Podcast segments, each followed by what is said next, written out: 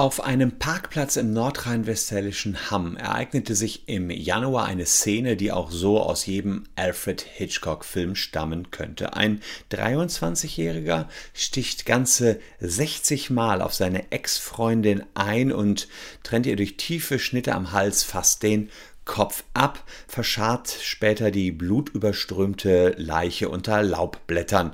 Damit nicht genug, die getötete 22-Jährige war im vierten Monat schwanger. Die meisten von euch meinen, das ist doch zu 100% Mord, was er da gemacht hat. Ein Gericht sah das jetzt anders und hat den Täter eben nicht wegen Mordes verurteilt weswegen er verurteilt worden ist, welche Strafe er bekommen hat und wie überhaupt der ganze Fall dazu so weit kommen konnte, erkläre ich euch in diesem Video.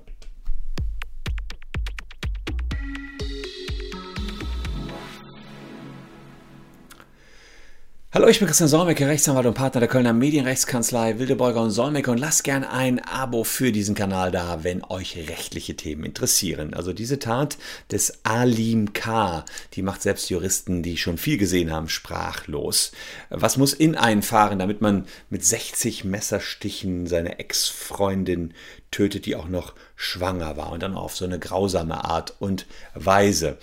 Ähm, er könne sich selbst nicht erklären, er habe die Fassung verloren und es tue ihm alles unglaublich leid. Er habe das Kind eigentlich gewollt, sagt Alim. Allerdings widerspricht die Familie des 22-jährigen Opfers. Ähm, der 22, die 22-jährige hätte Abtreibungsforderungen von ihm bekommen. Also er hat das Kind eben nicht gewollt. Er habe sie kontrolliert, misshandelt und geschlagen, habe sogar gedroht, sie umzubringen. Als dann die Streitereien einfach nicht aufhören wollten, zog die 22-Jährige zu ihrer Mutter von ihrem Ex-Freund weg und nur wenige Meter von diesem Tatort entfernt wurde sie nachher auch getötet aufgefunden. Ähm, der vorbestrafte Student, der sitzt in Untersuchungshaft. Das Urteil kommt bald, aber das Interessante ist, hier ist seitens der Staatsanwaltschaft keine Mordanklage erhoben worden. Die Staatsanwaltschaft hat keine Mordanklage erhoben. Die Staatsanwaltschaft hat nur in Anführungsstrichen Anklage wegen Totschlags erhoben.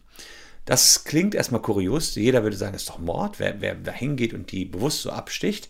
Äh, aber wir müssen uns jetzt erst noch mal ganz kurz anschauen, den Unterschied zwischen Mord und Totschlag. Den habe ich hier in einem Video schon mal letztens ganz ausführlich erläutert, aber ganz kurz nochmal äh, für die, die das Video damals schon gesehen haben, nochmal als Erinnerung. Ansonsten kann das sinnvoll sein, die ganzen Details sich anzuschauen. Ähm, es ist so, dass der Mord in 211 Strafgesetzbuch geregelt ist und Totschlag 212 StGB. Schauen wir jetzt erstmal in den 211 äh, rein. Und zwar steht dort Strafgesetzbuch, der Mörder wird mit lebenslanger Freiheitsstrafe bestraft. Mörder ist, wer aus Mordlust, zur Befriedigung des Geschlechtstriebs aus Habgier oder aus sonst niedrigen Beweggründen heimtückisch oder grausam oder mit gemeingefährlichen Mitteln oder um eine andere Straftat zu ermöglichen oder zu verdecken einen Menschen tötet. Das ist erstmal der Mord. Und der Totschlag ist eins weiter geregelt. Also ich komme gleich auf die einzelnen Mordmerkmale. Wer einen anderen Menschen tötet, ohne Mörder zu sein, wird als Totschläger mit Freistrafe nicht unter, äh, nicht unter fünf Jahren bestraft.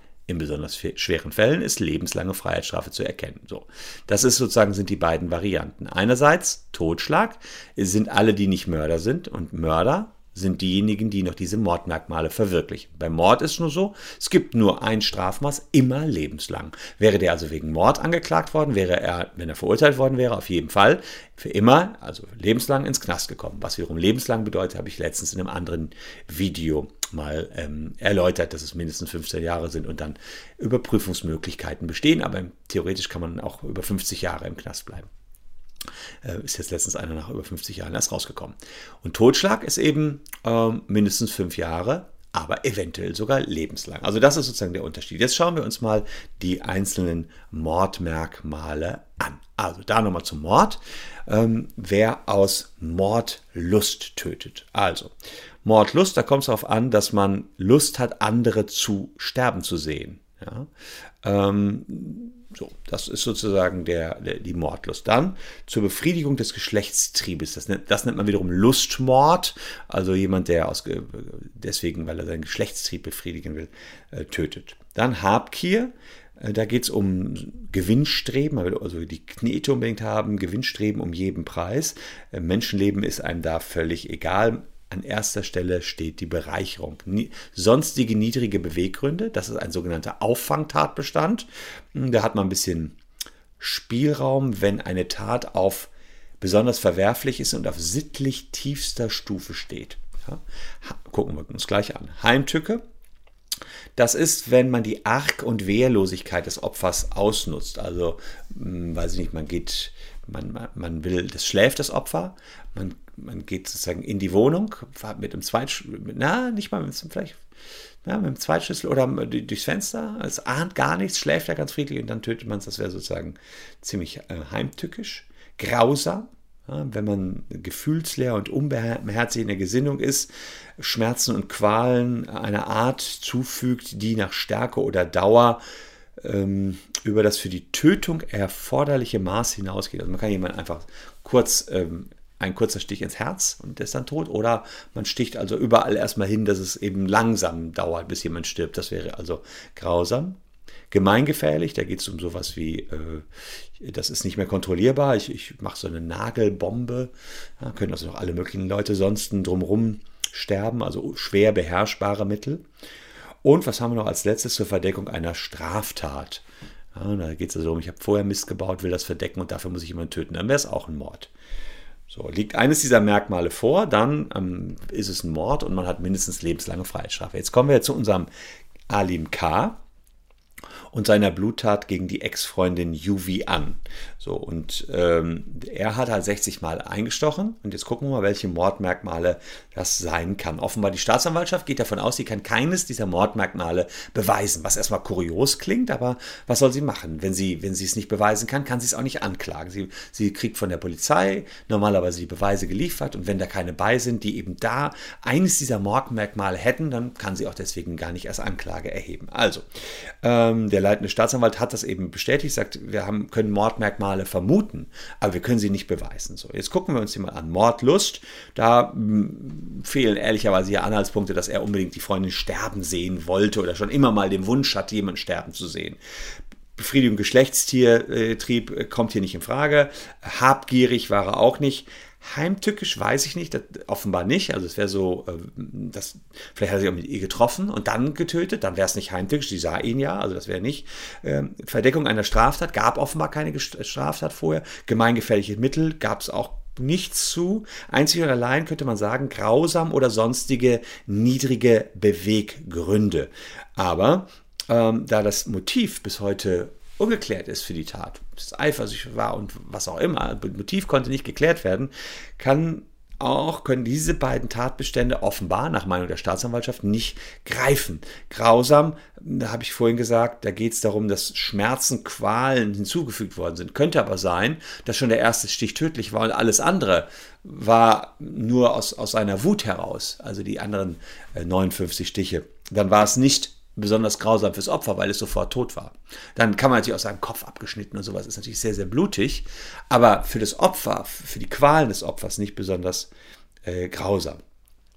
Man könnte allerdings schon sagen, auf sittlich tiefster Stufe, ja, das wäre sonstige niedrige Beweggründe, wer eine schwangere Ex-Freundin tötet, aber offenbar, da die Motive nicht vorliegen, kann man nicht unbedingt per se sagen, das ist auf sittlich niedrigster, niedrigster Stufe. Keine Ahnung. Also ich weiß nicht genau, was herausgefunden werden muss.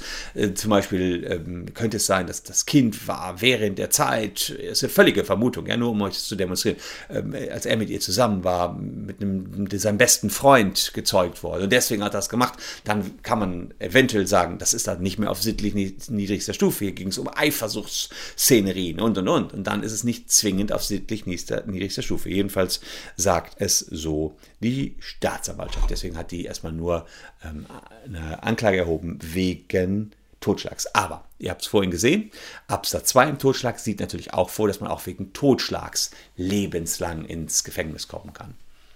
Warten wir es ab. Äh, tatsächlich, so dem dem verwundert das erstmal und ich hätte jetzt gerne auch noch ein bisschen mehr Infos gehabt, haben wir aber von der Staatsanwaltschaft jetzt hier nicht äh, bekommen. Das wird sicherlich, wenn der Prozessauftakt ist, äh, der Fall sein, dass man da noch nähere Infos bekommt, was so die Motive waren. Vielleicht wird es dann im Prozess noch herausgefunden, aber offenbar reicht es nicht für einen Mord. Ein 22-, 23-Jähriger ersticht mit 60 Messerstichen eine schwangere 22-jährige Ex-Freundin.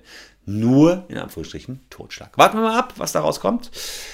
Kurzes Jura-Update an dieser Stelle mit einem ja, ziemlich blutigen Fall.